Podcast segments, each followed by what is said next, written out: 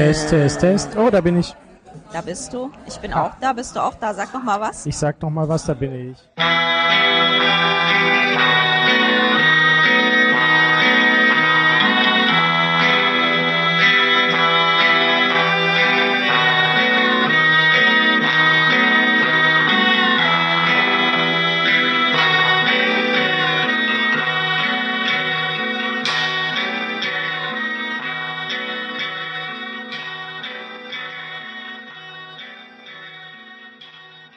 Ja, wir sitzen hier im Lokalbahnhof. Das ist aber kein Bahnhof, das ist ein Lokal.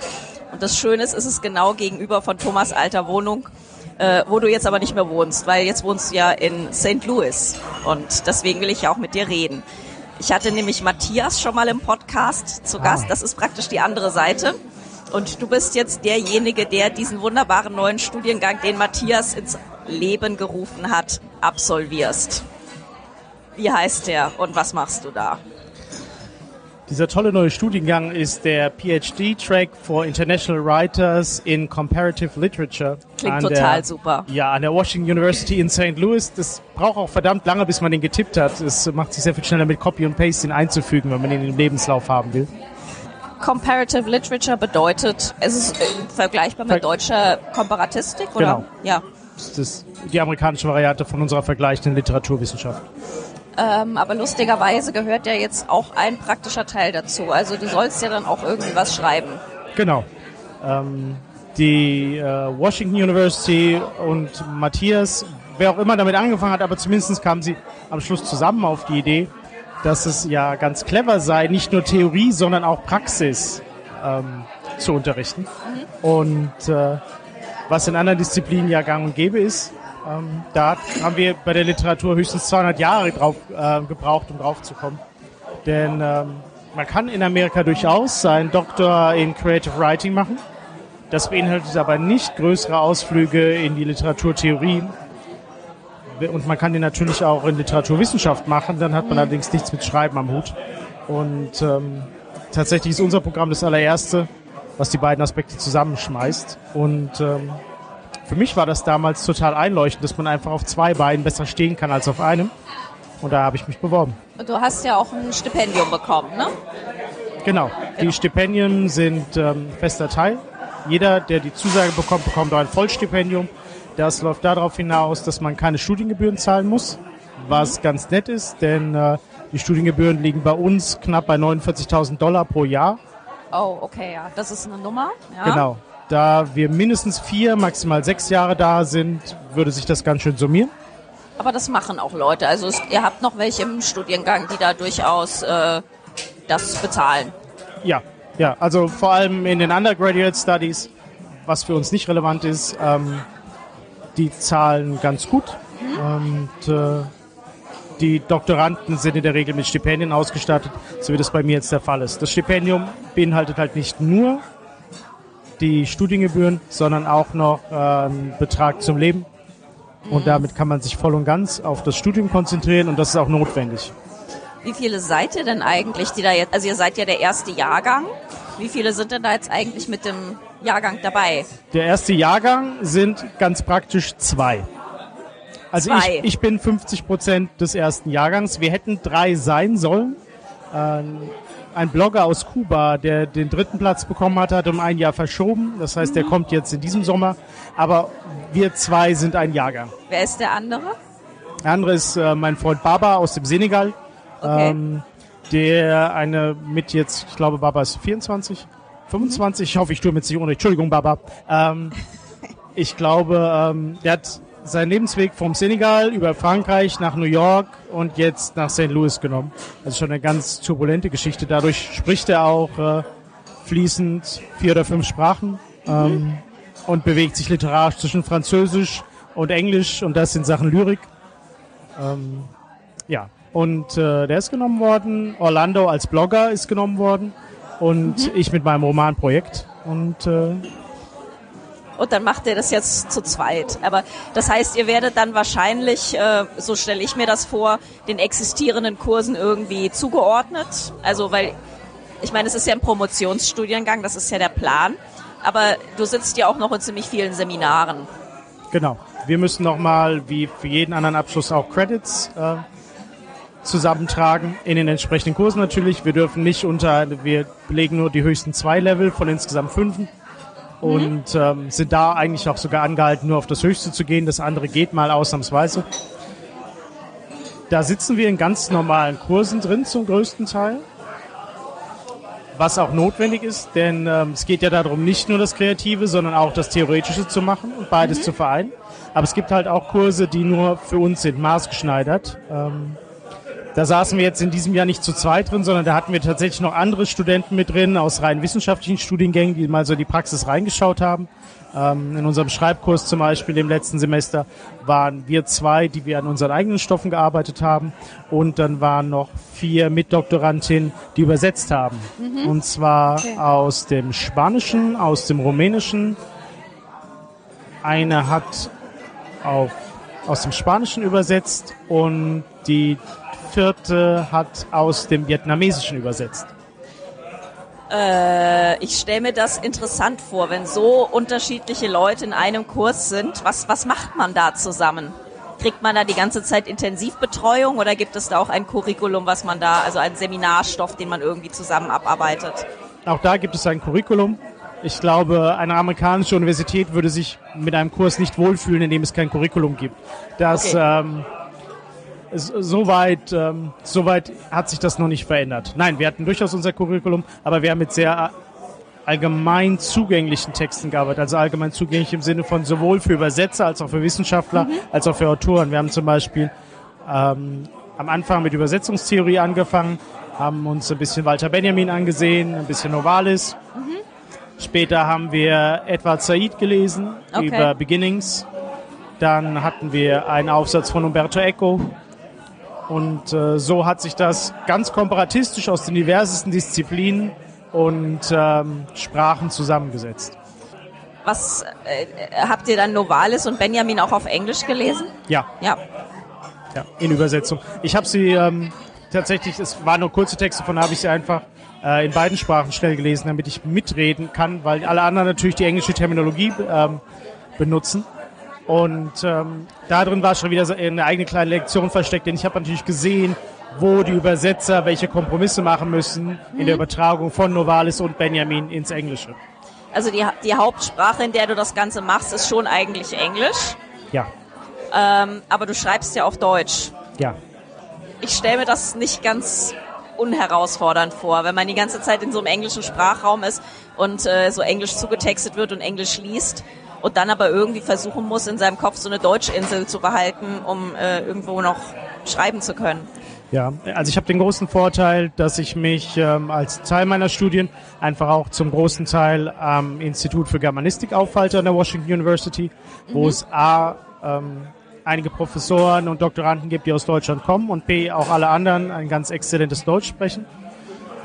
Das gibt mir also so meine kleine Deutschinsel und die reicht tatsächlich, ähm, es würde mir, also es passiert mir, wenn ich mich tagsüber so ein bisschen unterhalte auf Deutsch, passiert es mir durchaus mal, dass mir plötzlich eine englische Satzstruktur reinrutscht, wo sie nicht hingehört. Das wenn, passiert aber, glaube ich, jedem. Eben. Ja. Also das, da, da verliere ich auch, äh, ähm, da verschwende ich keine, keine, ähm, ähm, keine Gedanken dran. Mhm. Wenn ich schreibe, zumindest das bisher die Erfahrung, ich kann ja bis jetzt nur für das eine Jahr sprechen, dann scheine ich in einen anderen Modus zu switchen. Dann nehme ich mir auch mehr Zeit, um einen Satz zu formulieren. Mhm. Da passiert mir das nicht. Also da, ich habe bis jetzt weder feststellen können, dass mein aktives Vokabular zurückgegangen wäre oder dass ich Anglizismen verwende. Ähm, ich, genau genommen, ich bin sogar empfindlicher geworden für Anglizismen. Mhm. Also ich habe mich irgendwann dabei ertappt, dass ich ganz bewusst nicht Baby geschrieben habe, sondern Säugling. Okay. Und ähm, auf eine gewisse Art ist dieses Hin- und Herschalten, es ist anstrengend. Also ein Arbeitstag in St. Louis ist anstrengender als ein Arbeitstag in Deutschland. Nicht nur von der Menge der Arbeit, sondern ich glaube auch von diesem ständigen Hin- und Herschalten. Das mhm. ist ein gewisser Reibungsverlust, der da stattfindet. Allerdings fordert es auch das Hirn auf unterschiedliche Arten. Das sind nun mal zwei, zwar zwei verwandte Sprachen, aber mhm. doch zwei verschiedene. Mein Hirn muss in einen leicht anderen Modus schalten ich glaube tatsächlich, dass das im Endeffekt der Kreativität und der Beweglichkeit des Hirns gut tut. Okay. ich glaube, an amerikanischen Universitäten ist es ja auch so, dass man eine sehr, sehr gute und enge Betreuung hat. Man wird ja, glaube ich, ziemlich gepampert so, ne? Ja. Äh, um mal den Anglizismus einzustreuen. Ist das so und äh, wie, wie sehr sind Sie denn da hinterher? Also hinterher, ich überlege gerade, wie ich das am besten beschreibe, um allem gerecht zu werden. Die Betreuung in den Seminaren ist sehr eng in einem positiven Sinne. Mhm. Ähm, dass nämlich tatsächlich jeder Professor immer bemüht ist, dass alle Anforderungen, die er an seine Studierenden stellt, auch allen Beteiligten klar sind. Dass alle Deadlines klar sind. Ähm, alles wird am Anfang des Semesters durchgegangen, der komplette ähm, der komplette Plan für die nächsten 14 Wochen. Jede Deadline wird besprochen. Vier Wochen vor einer Deadline wird ein Professor nochmal darauf aufmerksam machen. In vier Wochen ist das Paper fertig mit so und so viel Seiten, dem und dem Umfang. Wenn ihr Fragen habt, kommt zu mir. Wenn es Probleme gibt, kommt zu mir. Mhm. Äh, zwei Wochen vor der Deadline würde nochmal darauf aufmerksam gemacht werden und irgendwie eine Woche vor auch nochmal. Bitte dran denken, nächste Woche ist Deadline. Wenn es Probleme gibt, kommen Fragen. Ja, da träumt man hier ja von. Ja, das ja. führt auch dazu, tatsächlich die schnellste, die kürzeste Reaktionszeit auf meine E-Mail mit einer Frage, nicht nur an meine Kursleiterin damals, sondern die Kursleiterin ist gleichzeitig Leiterin der Komparatistik. Sie hat innerhalb von zehn Minuten geantwortet auf meine E-Mail. Und das um 10 Uhr abends. Wahnsinn. Ja, ähm, tatsächlich von 8 Uhr morgens bis 10 Uhr abends kriege ich Mails zurück. Äh, wenn ich morgens aufwache und als erstes meine Mails überprüfe, habe ich teilweise schon Mails meiner Professoren, die um 7 Uhr morgens schon geantwortet haben, weil ich mhm. abends um 11 noch was gefragt habe. Man kann sich mit jedem akademischen Wehwehchen jederzeit an seine Profs wenden. Die Türen stehen im wahrsten Sinne des Wortes immer offen. Mhm. Solange der Prof da ist, ist er auch ansprechbar und ähm, jedes Problem wird ernst genommen. Wenn man eine Frage hat, entweder weiß der Prof selbst Bescheid oder er verweist an denjenigen, der Bescheid weiß. Ähm, ebenso alle Assistentinnen, diejenigen, die guten Geister, die unsere Institute organisieren. Man wird niemals mit seinem Problem allein gelassen. Ist das auch bei euren Schreibprojekten so? Weil ähm, ich kann mir vorstellen, dass es eine relativ angenehme Sache ist, so eine Art Schreibcoach zu haben. Oh ja, das ist es. Das Problem ist natürlich, wir haben in dem Fall an der Komparatistik eher genau einen Schreibcoach, und zwar Matthias Göritz. Okay. Das heißt, ähm, den müssen wir uns teilen. Was im Moment gar kein Problem ist. Wir waren sechs in dem Kurs, vier Übersetzer, zwei Autoren. Mhm. Das hat wunderbar gepasst. Wir werden uns aber im Laufe der nächsten Jahre vermehren. Und ähm, zum Beispiel im Sommer kommen fünf neue Autoren in unser Programm. Ähm, Orlando, der im letzten Jahr aus Kuba zurückgestellt hatte, plus vier neue. Und ja. tatsächlich, wir haben einen Autor aus den USA, einen aus dem Iran, eine Autorin aus Slowenien und einen Autor aus Lettland. Bei letztem möchte ich Hand nicht ins Feuer legen, aber ich glaube Lettland. Ähm, das wird also ein sehr, sehr vielseitiges, ähm, eine sehr, sehr vielseitige Truppe oh. und mit unterschiedlichen Bedürfnissen. Wir haben aber weiterhin nur Matthias. Im nächsten Jahr werden wieder neue kommen. Das mhm. heißt, ähm, Matthias Zeit wird immer geringer pro Kandidat. Von daher genießen Barbara und ich das im Moment durchaus sehr, dass äh, wir die einzigen Autoren sind, die er vor Ort in St. Louis betreut. Und ähm, da kann man sich natürlich dann auch mit kleinen Fragen mal wenden und sagen, übrigens, ich bin über Folgendes gestolpert, hast du da eine prinzipielle Meinung dazu? Mhm. Und äh, kriegt dann eine Antwort. Das heißt, äh, im Prinzip bist du darauf angewiesen, dass du in einer Sprache schreibst, die Matthias auch spricht. Also Deutsch oder Englisch. Oder kannst du dann zum Beispiel auch ankommen und auf Lettisch schreiben?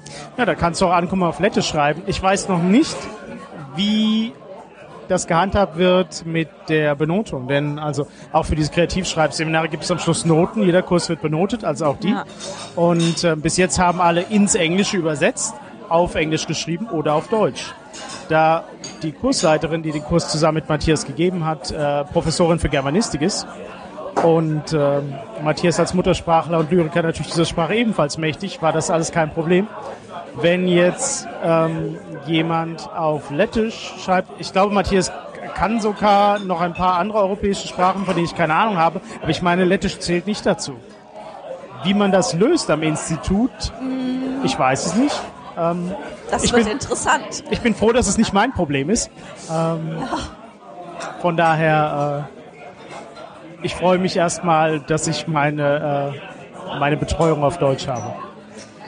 Hast du äh, die Betreuung schon in Anspruch genommen? Also das heißt, bist du schon mit konkreten Schreibproblemen irgendwo hingegangen und hast gesagt, hier Dings, wie geht's weiter oder was mache ich denn mit dem Storystrang oder was mache ich mit der Person oder sowas? Oder sind das doch eher Dinge, die man für sich selber ausmacht?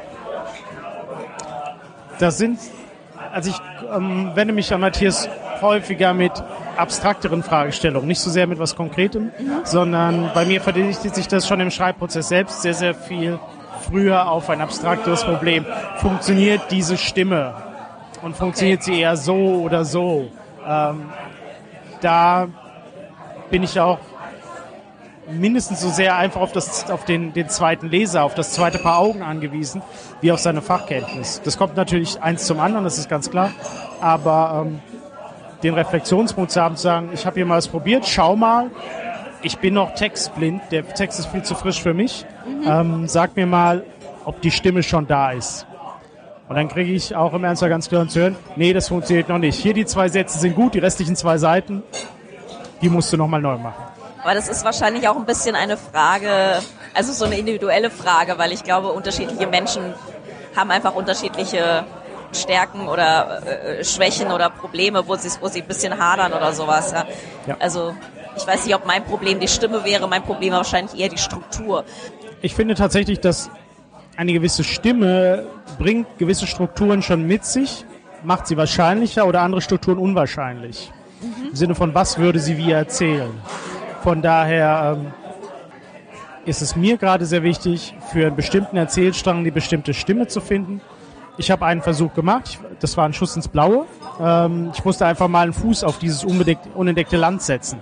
Mhm. Und ähm, dann habe ich festgestellt, okay, hier gehört er nicht hin. Also so funktioniert das gerade nicht. Aber durch diesen Fehlversuch ist mir schon klar geworden, folgende Nuancen funktionieren, folgendes klappt nicht. Das fehlt noch. So ein bisschen wie, als hätte ich selbst ein Modellschiff gebaut und wüsste jetzt schon, okay, die fünf Teile, die habe ich schon ganz gut hinbekommen, die übernehme ich für das nächste Modellbauschiff. Aber die anderen 95 Teile, an die muss ich nochmal ran. Da muss ich nochmal zurück ans Designbrett glaube, man kann ungefähr schon so ein bisschen sagen, es geht in Richtung Genre, was du schreibst, im weitesten, weitesten Sinne. Es ist ja, glaube ich, in Deutschland nicht so ganz einfach, Menschen zu erklären, dass man jetzt äh, etwas schreibt, was zumindest vordergründig ein Genre-Roman ist. Wie reagiert man denn in Amerika darauf? Weil hier ist das ja doch immer so ein bisschen, naja, es ist halt irgendwie Unterhaltung und äh, äh, ne? Also ich kann jetzt natürlich, ich halte das Ganze noch so ein bisschen unter Verschluss, weil es ist so noch ein Stückchen ein ungelegtes Ei, über das ich noch nicht so gerne gackern will. Nee, das ist jetzt Aber, eigentlich so eine ganz allgemeine genau, Frage, ja, ja. so, ne? Aber also deswegen die wenigen Leute, die ich den Text wirklich habe lesen lassen und äh, die schon Einblicke bekommen haben, waren vollkommen ohne jegliche Berührungsangst. Und äh, jetzt muss ich dazu sagen, das waren natürlich alles Menschen aus dem akademischen Literaturbetrieb. Also ähm, unsere Programmleiterin hat meinen Text gelesen. Zwei Kommilitonen haben schon mal reingeschaut. Ein anderer Prof hat also gehört, was ich mache und schon mal einen Blick drauf geworfen. Und ähm, die waren sehr, sehr angetan und denen war das einfach vollkommen egal, dass es Genre ist. Mhm. Ähm, die hat es, glaube ich, vor allem interessiert, ist es originell und funktioniert es als literarische Erzählung. Und äh, da war man bis jetzt ganz positiv. Ich habe auch in einem anderen Schreibkurs, ähm, ich habe mich in einen amerikanischen Creative Writing Kurs gesetzt, was äh, eine gewisse Herausforderung war, weil da drin nur Creative Writing Studenten saßen, die das Ganze also auf genau diese Art schon seit Jahren machen und in deren Muttersprache ich mich bewegt habe. Dafür habe ich mich ganz schön auf den Hosenboden setzen müssen, um da mitzuhalten. Aber auch da habe ich ähm, Unsere einzige Aufgabenstellung war, wir sollen den Anfang eines Story Cycles schreiben. Sprich, eine Sammlung von Kurzgeschichten, die in einem Zusammenhang stehen. Die okay. ja. Wiederum die Gesamtheit, wo die Gesamtheit mehr ist als die Summe der Teile. Mhm. So. Und auch da habe ich zwei Genregeschichten am Ende des Semesters abgeliefert. Und äh, das war also in der ähm, Benotung überhaupt kein Problem. Mhm. Und sind ich, insofern bei dem Publikum angeko gut angekommen, denn nicht nur der amerikanische Professor hat sie gelesen, sondern auch noch, weil sie übersetzt worden ist, die Geschichte, haben sich auch noch zwei Professoren aus dem German Department die Mühe gemacht, das deutsche Original zu lesen. Der Amerikaner hat das amerikanische, äh, die amerikanische Übersetzung gelesen. Und dann haben die drei konferiert und sich über die Geschichte ausgetauscht. Und auch da bin ich, glaube ich, ganz gut weggekommen mit den Bewertungen. Von daher ähm, cool. keine Berührungsangst. Du sagst äh, in so einem Creative Writing Kurs, das sind ja so Dinge, wo man in Deutschland so ab und zu davon liest, dass es sowas geben soll, sich das immer nicht so richtig vorstellen kann.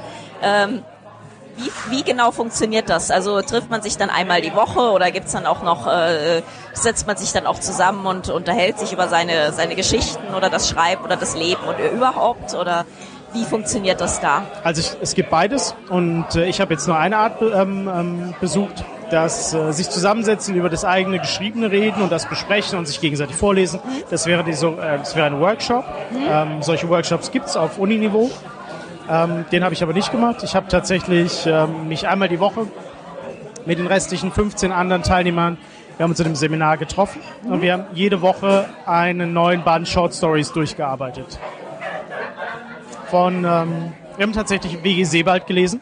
Mhm. Ähm, auf Englisch dann wahrscheinlich? Ja, ich mhm. habe ihn auf Deutsch gelesen. Ah, okay. Woraufhin wir ähm, also die Möglichkeit plötzlich hatten, die Übersetzung zu vergleichen, zu sehen, was die unterschiedlichen Ausgaben äh, ausmacht. War ganz schön. Unsere Unibibliothek hatte nämlich die, äh, das Exemplar der anderen Bibliothek. Ah. Ähm, Wel welches habt ihr gelesen von Se Sebald? Was war das? Die Ausgewanderten. Okay. Ich habe von ihm noch nichts gelesen, aber ja. Ich wollte, wollte immer was von ihm lesen und es war wundervoll, wenn also die Seminarlektüre so einen Punkt auf der Check, eigenen Checkliste ja. ähm, erledigt. Ja, das, Seewald äh, ist bei mir auch auf der Bucketlist, ja. Absolut. Ähm, kann viel von ihm lernen. Wir haben aber auch genauso, ähm, wir haben äh, Uh, The Bloody Chambers and Other Stories ist diese Märchenadaptionen von, von, ah, jetzt Namen. Ich bin wirklich besser in Büchertitel als in Namen. Das gibt's doch gar nicht. Ähm, ähm, ähm, ähm, ähm, ähm. Wir schreiben das später in die Kommentare. Ich werde genau. es googeln. Sehr gut. Das ist, ich sehe das Buchcover vor mir, das ist so ein bisschen peinlich. Naja, egal. Aber auf jeden Fall, das haben wir genauso gelesen. Wir haben äh, Texte aus der Harlem Renaissance gelesen. Ähm, mhm. Und das Einzige, was sie gemeinsam hatten, dass es ähm, Kurzgeschichtensammlungen waren, wo die Kurzgeschichtenverbindungen standen. Und anhand dadurch, dass wir uns diese Beispiele erarbeitet haben, ähm, diese ganz, ganz unterschiedlichen Beispiele. Wir haben zum Beispiel von Italo Calvino Invisible Cities gelesen, mhm. ähm, der sich nun von den ähm, Bloody Chambers äh, ganz massiv unterscheidet. Also in alle möglichen. Mhm. Trotzdem kann man für ein Projekt eines Story Cycles aus all diesen Beispielen was lernen. Und wir haben uns quasi dann im Dialog darüber verständigt, was zeichnet den Text aus, mhm. was kann man daraus gewinnen. Der große Vorteil zum Beispiel ist, dass ähm, nach den ersten drei Sitzungen hat jeweils, die der äh, Dozent ähm, gehalten hat, hat jeweils einer von uns die Sitzung geleitet mhm. und sich auf das Buch entsprechend vorbereitet und ein didaktisches Konzept für die Stunde erarbeitet und dann seine Schwerpunkte gesetzt. Und der Dozent hat immer noch das ergänzt, wo er sagt, ah, das wäre mir auch noch wichtig, dass ihr das mitnehmt.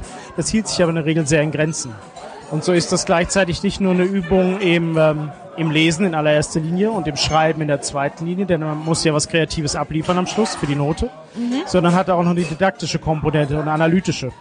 Und genau da ist der Unterschied oder das, ähm, der, der einzigartige Aspekt unseres Programms zum Tragen gekommen. Denn ich saß zwischen lauter Creative Writing Leuten, habe aber ein normales literaturwissenschaftliches Studium hinter mir. Mhm. Das heißt, ähm, ich habe mir Italo Calvino unter einem, ähm, von einem strukturalistischen Standpunkt aus angesehen.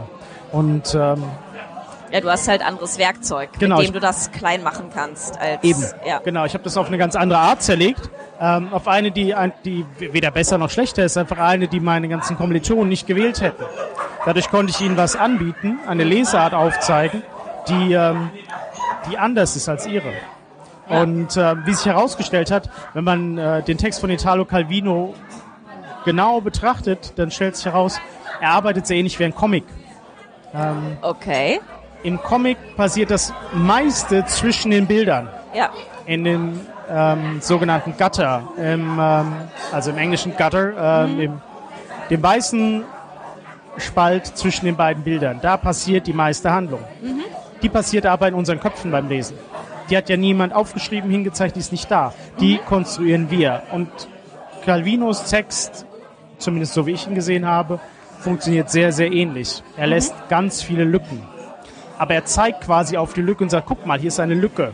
So bin ich gemacht. Mhm. Das zeichnet ihn aus. Und ähm, ich habe es tatsächlich mit Comic-Theorie, habe ich diesen Text erklären können. Okay. Und noch nie, glaube ich, hatte sich jemand von den Creative Writing Leuten über Comics Gedanken gemacht und das ist ja auch da eine gewisse Schreibtheorie dahinter liegt. Ich sag mal, 90 Prozent der deutschen Literaturwissenschaftler haben sich, oder vielleicht überhaupt der internationalen Literaturwissenschaftler haben sich über Comic-Theorie noch nicht wirklich den Kopf zerbrochen. Ne?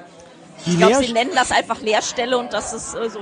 War's. Genau. Ja, ja. Aber die literarische Lehrstelle ist ein Grundbestandteil jedes Comics, noch ja. grundsätzlicher als in der Literatur oder mindestens genauso. Einigen wir uns darauf. Mit was für Leuten bist du eigentlich so in, in den Kursen? Sind das alles ähm, ausgewiesene Literaturwissenschaftler oder sind das Leute? Wer ist das denn so? Kann man das irgendwie zusammenfassen? Tatsächlich ähm, also ich glaube, die meisten, ähm, mit denen ich in den Kursen bin, sind grundsätzlich erstmal ausgewiesene Literaturwissenschaftler. Ich habe das große Glück, dass ich dadurch, dass ich ein bisschen, dass unser Studiengang ein Stückchen weiter gefasst ist, weil als äh, Schriftsteller muss man ja nicht zwingend nur Prosa oder Lyrik schreiben. Mhm. Ich könnte ja auch äh, Theaterstücke schreiben, ich könnte Drehbücher schreiben, ich könnte von daher ist es auch vollkommen legitim, dass ich, äh, ich habe das schon im ersten Semester, habe ich ein Filmseminar besucht, ich werde es im nächsten Semester wieder machen. Mhm. Das heißt, da sitze ich neben Filmwissenschaftlern. Ähm, sonst sind es viele Literaturwissenschaftler.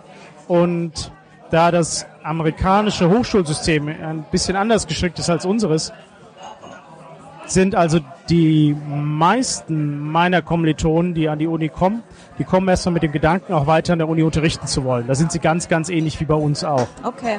Ähm, das ist ja nun viele, die promovieren wollen, auch danach gerne die akademische Laufbahn anstreben mhm. wollen.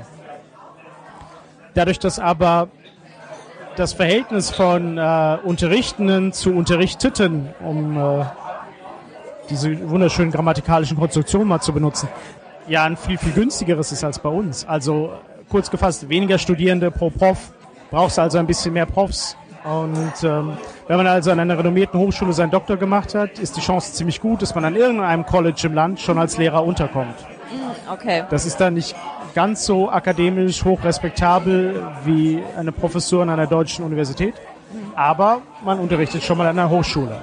Damit ist der Anfang gemacht. Trotzdem landen allerdings nur 50 Prozent der Doktoranden bleiben an den Hochschulen. Die anderen gehen, ich nehme an, wie das in Deutschland auch nicht anders ist, irgendwo anders hin. Du wirst auch irgendwann unterrichten müssen, oder? Ja. Wann? Äh, Im nächsten Semester. Ich habe äh, ein Jahr Schonzeit gehabt und ähm, üblich ist es normalerweise, dass die äh, Doktoranden die Undergraduates unterrichten. Sprich, wenn man seinen Bachelor macht, wird man in der Regel von Doktoranden unterrichtet. Okay. Was wirst du dann machen? Also was, was ist das für ein Seminar? Ähm, das ganz spannend ist, ich werde keine Undergraduates unterrichten, denn äh, für unseren Studiengang gibt es ja keine Undergraduates. Wir sind ja nur Doktoranden. Mhm. So unterrichten müssen wir aber. Das ist Teil unseres Deals äh, mit der Uni, Teil des Stipendiums. Wir unterrichten also. Mhm. So. Ich könnte natürlich irgendwo am German Department äh, German 101 unterrichten und äh, Highschool-Absolventen, der die das richtig beibringt. Und mhm. darauf habe ich überhaupt keine Lust. Das also, kann ich ähm, verstehen, ja. Ich habe das schon mal gemacht, Deutsch als Fremdsprache. Mir fehlt dazu die Geduld. Die ist bestimmt sehr, sehr hilfreich und ich habe davon einfach viel zu wenig. Ähm, ich muss es aber auch nicht machen. Ich muss das noch nicht mal ausschlagen, denn ähm, unsere Universität hat ein Outreach-Programm, mit dem wir mit der umliegenden Community in Kontakt treten, da wir sonst auf unserem Campus ziemlich abgeschottet sein könnten, wenn wir mhm. wollten. Das ist natürlich nicht im Sinne des Erfinders. Und es soll Interaktion herrschen. Die Uni soll kein Fremdkörper innerhalb der Stadt sein. Und äh, Teil dieses Outreach-Programms ist ein Prison Educational Program. Okay. Das heißt, äh, ich werde im nächsten Semester in einem, ähm, ich glaube, es ist ein äh, Gefängnis für mittelschwere Verbrecher. Kann man das so sagen? Ich muss also noch so ein paar Sicherheitschecks über mich ergehen lassen. Das klingt Ähm, interessant, ja. Werde ich äh, einen Kurs Weltliteratur unterrichten, zusammen mit einem Prof, äh, von der Antike bis zur Renaissance. Also wir fangen bei Homer an und äh, enden bei Shakespeare.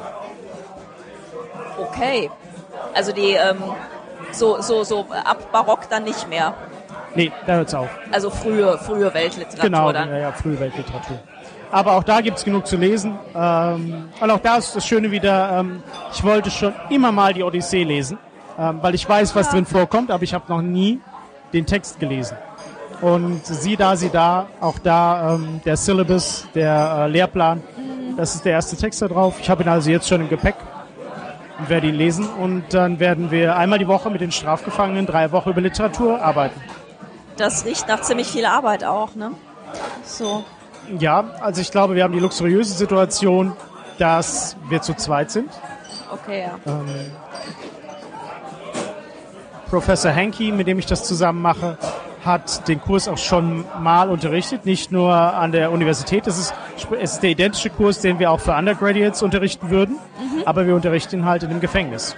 Und er hat es schon einmal gemacht. Er hat gesagt, er war begeistert von dem Erfolg ähm, und äh, er freut sich schon drauf, es wiederzumachen. Und wir haben halt jetzt die Möglichkeit, das heißt, er sieht jetzt die Möglichkeit, dadurch, dass ich mitmache, dass wir noch ein bisschen kreative Aspekte einbringen könnten. Ja. Ich bin zwar der festen Überzeugung, das hätte man auch ohne mich machen können. Ähm, dafür muss man kein Genie sein, aber vielleicht bringe ich jetzt den Impuls mit. Ich stelle mir das ziemlich interessant vor, auf jeden Fall, weil ähm, das Literaturvermittlung ist an Leute, die eigentlich den ganzen Tag nicht so rasend viel zu tun haben. Ähm, und ich glaube da auch ziemlich, also ich kann mir vorstellen, dass sie da ziemlich ausgehungert sind äh, Ja, nach Stimulantien aller Art. ta tatsächlich ist das so die ähm, Vorbeschreibung, die ich bekommen habe. Ich soll nicht zu viel Vorwissen erwarten, im Ernstfall einfach am besten gar keins. Ja. Ähm, von daher werden wir auch so ein bisschen Zusatzinformationen liefern über das antike Griechenland beispielsweise. Klar, ja. ähm, Also ich habe schon überlegt, ähm, ob ein äh, Freund aus der Altphilologie ähm, nicht aushelfen kann. Der ist nämlich zufällig Grieche. Der könnte den Text ähm, mal im Original vorlesen. Ich stehe nicht einfach mal für einen Tag dazu, bitte. Ähm, Ja. Das stelle ich mir ganz spannend vor. Aber ähm, wie gesagt, kaum Vorwissen, aber eine mehr immense Lern- und Leistungsbereitschaft. Und das sind, glaube ich, Bedingungen, die es so sonst A kaum gibt.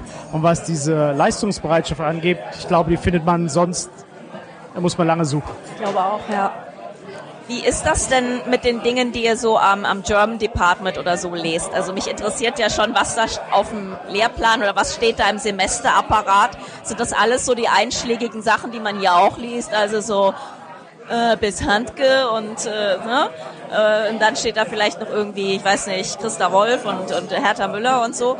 Ähm, oder sind das dann durchaus auch mal andere Sachen, die man hier vielleicht nicht so sieht oder jüngere Sachen oder wildere Dinge oder abseitigere Dinge? Also tatsächlich würde ich sagen, grundsätzlich unterscheidet sich das erstmal nicht so sehr von unseren Leselisten hier.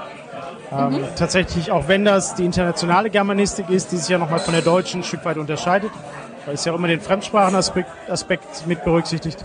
Aber ich fürchte tatsächlich, dass wir da bei sehr, sehr ähnlichen Leselisten sind. Aber an der Washington University hat das German Department eine sehr lange und sehr gute Tradition, so dass wir ähm, die Möglichkeit haben, da auch ein bisschen abseits dieser Wege zu gehen. Wir haben zum Beispiel in jedem Frühjahrssemester einen Kurs in zeitgenössischer deutscher Literatur, der unterrichtet wird äh, zur einen Hälfte von einem deutschen Kritiker, zur anderen Hälfte von einem deutschen Schriftsteller. Oh, super. Und ähm, die können das Thema frei gestalten, wie sie wollen.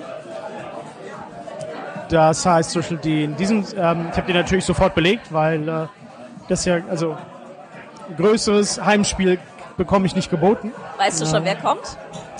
Äh, ich habe ihn ja jetzt schon äh, hinter mir, nächstes Jahr weiß ich noch nicht, aber ähm, in diesem Jahr hatten wir zum Beispiel in der ersten Hälfte ähm, Professor Michael Braun ähm, von der Hochschule Köln und ähm, bei ihm haben wir uns mit Erinnerungskultur beschäftigt.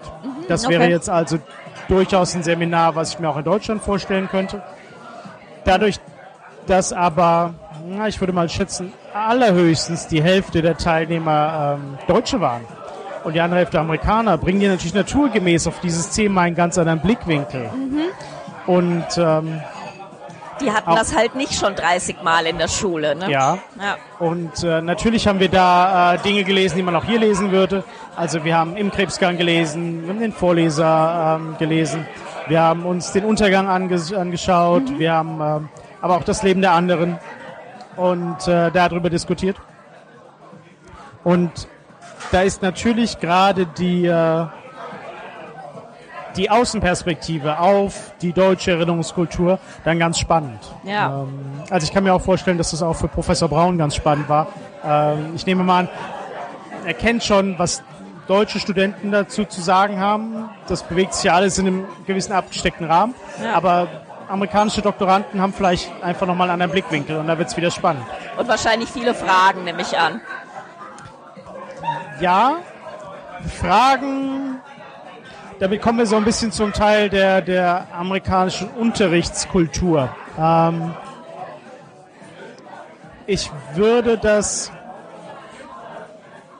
versuche das jetzt positiv zu formulieren. Ähm, wir werden die deutschen Unis zumindest irgendwie vor der Modularisierung und dem Bologna-Prozess etc. pp.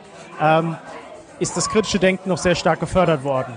Ja. Und ähm, dafür ist in einem amerikanischen Lehrplan sehr wenig Zeit.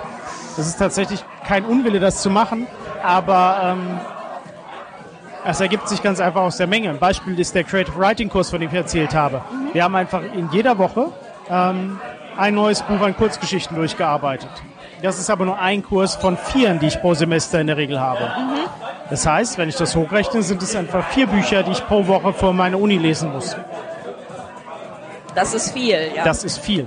Da bin ich, also wenn ich gut dabei bin, schaffe ich es gerade alles durchzuarbeiten. Was mir dabei fehlt, ist die Zeit, mich auch nochmal zurückzulehnen und mir kritisch dazu zu Gedanken zu machen. Weil in der Zeit, wo ich mich hier zu Hause zurücklehne und vielleicht kritische Gedanken mache und wenn ich mir die beim Joggen mache, ist ja vollkommen wurscht. Aber in der Zeit lese ich in Amerika schon wieder das nächste Buch. Ja. Also ich hatte auch immer so, so ein bisschen das Gefühl, ich habe mal ein amerikanisches, äh, so, so ein Uni-Geschichtsbuch gekauft irgendwie, weil ich dachte so, ich brauche mal so einen Überblick. Ich hatte irgendwie das Gefühl, dass da wenig Platz für Zweifel ist, dass es vor allem eben darum ging, Fakten zu wuppen. Und äh, wo ich ganz oft dachte bei Sachen, wo ich mich ein bisschen mehr ausgekannt habe, so, nee, ich glaube, so eindeutig war das nicht.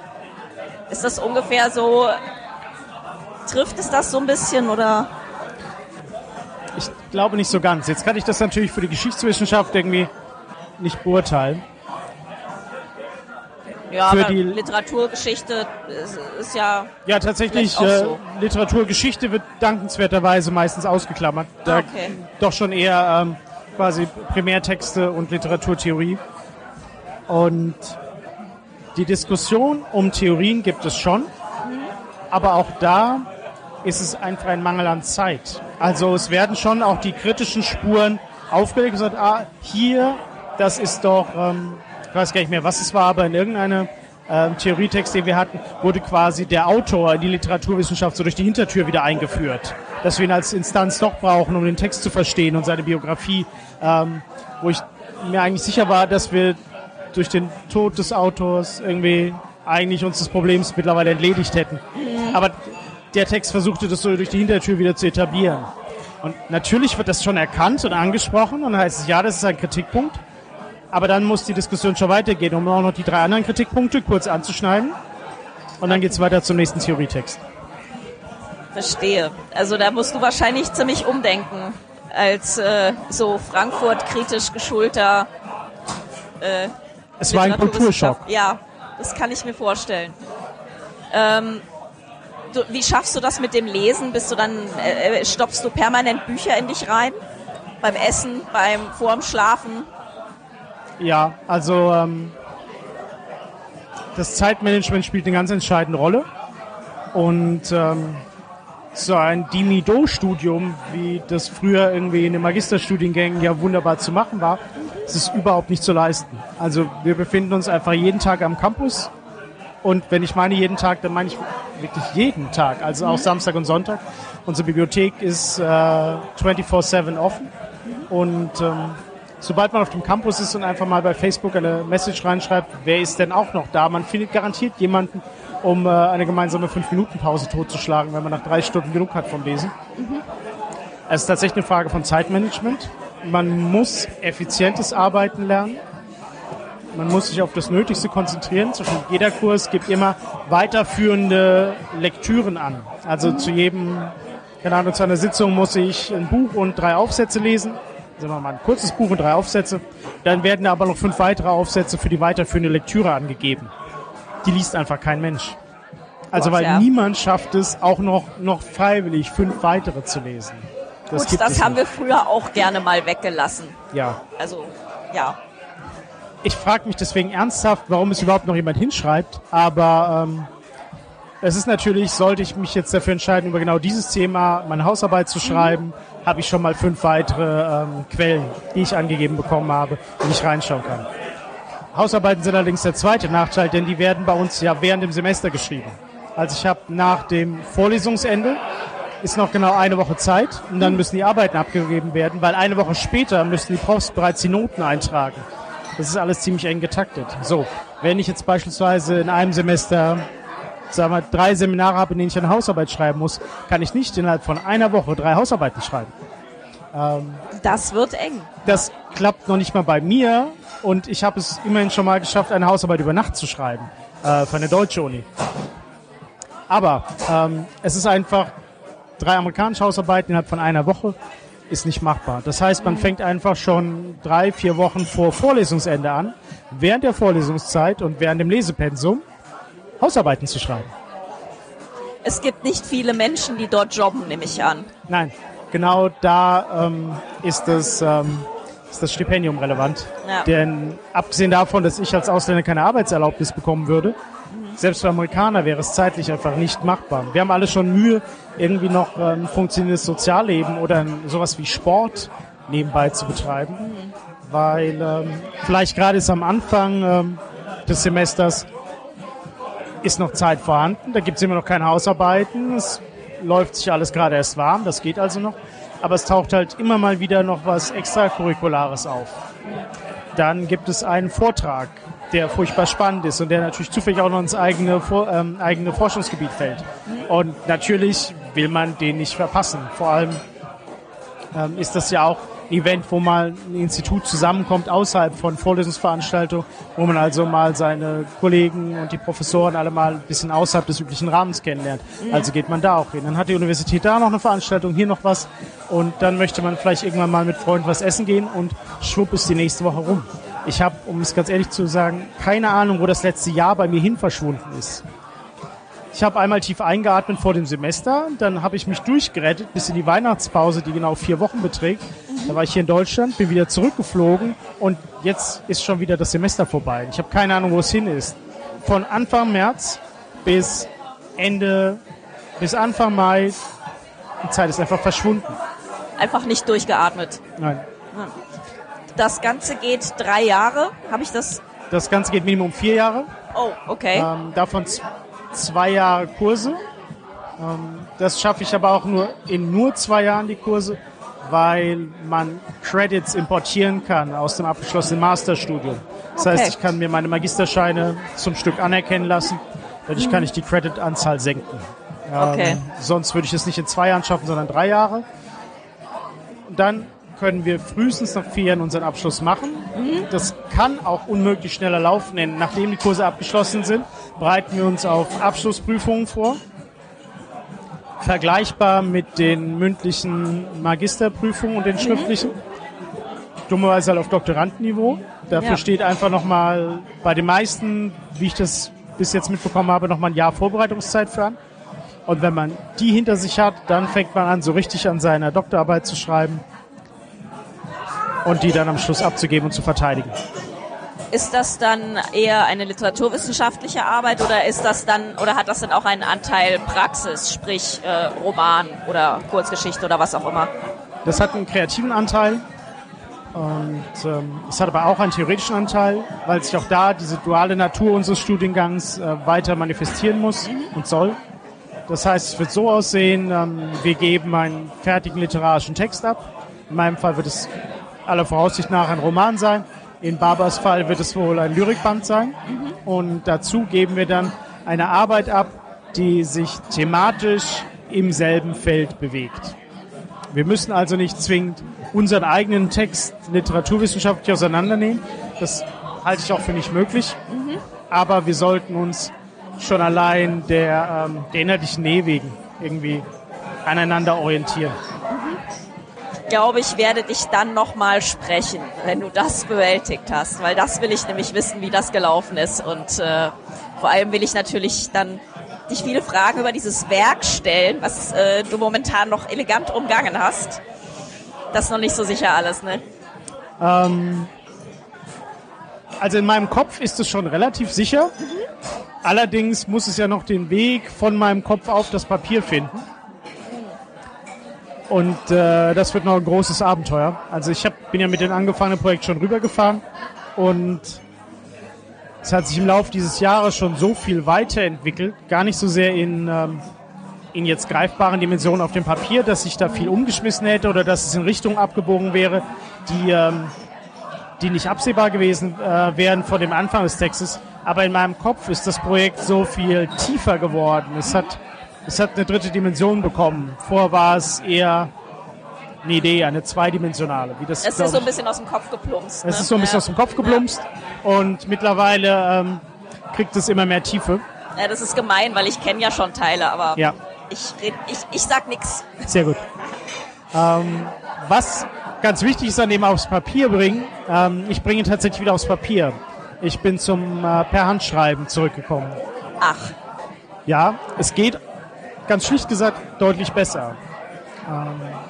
jetzt bin ich gespannt, Ja, ähm, weil das kann ich nämlich überhaupt nicht.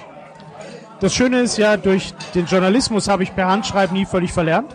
Und Wenn man irgendwie äh, auf dem Termin steht und Block und Stift in der Hand hat, dann muss man ja wohl oder übel mit der Hand schreiben. Und meine Erklärung, warum das in allen Aspekten besser läuft, wäre, dass man mit der Hand langsamer schreibt. Das heißt, ich habe mehr Zeit, sprich auch mehr Gedanke pro Wort, pro Satz. Und dadurch, ich schreibe weniger unüberlegt. Mir kann nicht mal so schnell ein Satz rausrutschen, wie das an der Tastatur passiert. Okay. Das ist ein Satz schneller geschrieben, als ich ihn gedacht habe im Ernstfall. Dann steht er da aber erstmal und dann hat er so eine gewisse prägende Kraft plötzlich. Es ist ganz schlimm, ne? Da- Das sieht dann immer so aus wie ein Stein gemeißelt, aber manchmal ist es dann auch ganz schlimm und man denkt so, ah, jetzt muss ich es wieder wegmachen, dabei ist es doch schon da. Ja, Ja. genau. Und bei dem Per Handschreiben passiert es weniger. Was ich noch als ganz befreiend empfinde, wenn man aber was äh, löscht beim Schreiben, kann man das wunderbar durchstreichen, ganz intensiv. Und es wirklich also ihm klar machen, dass es nicht da zu sein hat. Dann kann man viel schöner äh, Worte mit Kringeln und Pfeilen durch die Gegend schieben. Ähm, das Papier gewinnt dadurch auch, jetzt klinge ich ganz, ganz furchtbar altmodisch, eine ganz, ganz organische Qualität. Wenn man dann so ein vollgeschriebenes Blatt hat und dann sind irgendwo Sternchen und mit unten mit einer Fußnote, die noch was ergänzt, dann wird ein halber Absatz per Pfeil hochgeschoben. Ähm, das Blatt zeigt ganz deutlich den Arbeitsverlauf. Bist du dann auch so materialfetischistisch, dass du dann irgendwie so Moleskin-Bücher hast und Füller oder sowas? Oder ist das dann egal? Nee, gar nicht. Also ich habe das meiste, äh, sollte es mal in einem Archiv landen, werden die Leute glücklich sein. Ich habe es auf Schmierpapier auf der Rückseite von ähm, unnötig ausgedrucktem Zeug geschrieben. Ganz deutscher papiersparend äh, Ja. habe ich die Rückseite verwendet und äh, mit Bleistift. Dafür werden mich die Archive dann vielleicht hassen. Ähm, Nee, nee, nee, Bleistift ist total Bleistift, gut. ah, sehr gut. Bleistift ist super. Ähm, freut euch, ihr Archivare. Ähm, nein, äh, ich finde es tatsächlich. Ja, also ich verstehe total, dass äh, manche, manche Tintenschreiber oder äh, auch richtige Füller können sehr, sehr angenehm in der Hand liegen. Aber manchmal ist so zum, zum Scribbeln, so vor sich hinschreiben, dieser Bleistift gar nicht schlecht.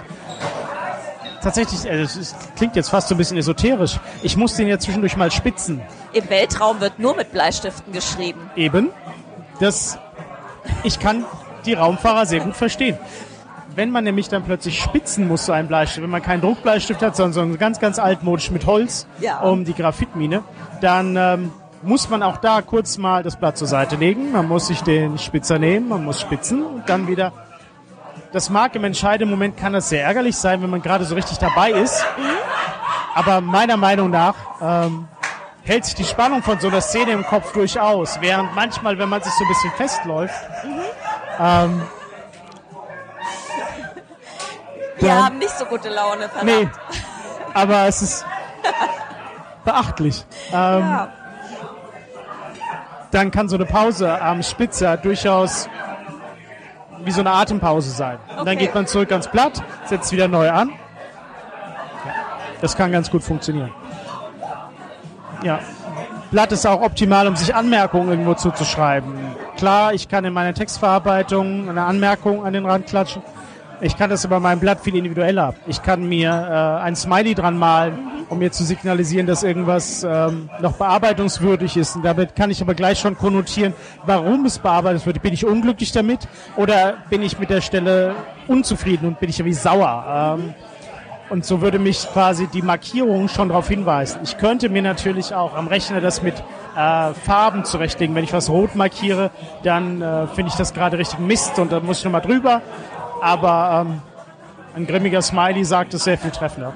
Okay. Es klingt eigentlich nach einer total einleuchtenden Arbeitsweise. Man muss es halt blöderweise alles nochmal abtippen. Ne? Das ist dann aber schon der erste ähm, Prozess des Überarbeitens. Ja, klar. Zwar nur rudimentär, aber schon da fällt dir auf, ah, guck mal, äh, hier hatte ich abgesetzt, lange nachgedacht, Wortwiederholung und schon ist sie draußen. Ähm, Ja, stimmt. Also man geht ja sowieso x tausend Mal über dieselbe Stelle drüber. Das eine Mal mehr macht den Kohl echt nicht fett. Und ähm, es hilft schon mal, sich das auch nochmal zu vergegenwärtigen. Vor allem kann man dann aber, wenn man... Ähm, ich finde, es gibt ja nur so und so viele Stunden pro Tag, an denen man kreativ schreiben kann. Ich kann also im Ernstfall den ganzen Tag eine Hausarbeit schreiben oder einen wissenschaftlichen Aufsatz.